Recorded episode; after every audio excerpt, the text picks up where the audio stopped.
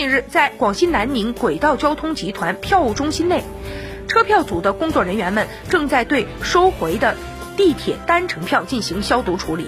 为做好新冠肺炎疫情防控工作，南宁轨道交通集团自疫情爆发之后，陆续回收南宁市地铁投放的单程票，对车票进行消毒工作。消毒工作主要是将回收的车票进行分类，将疑似发热乘客使用过的车票隔离，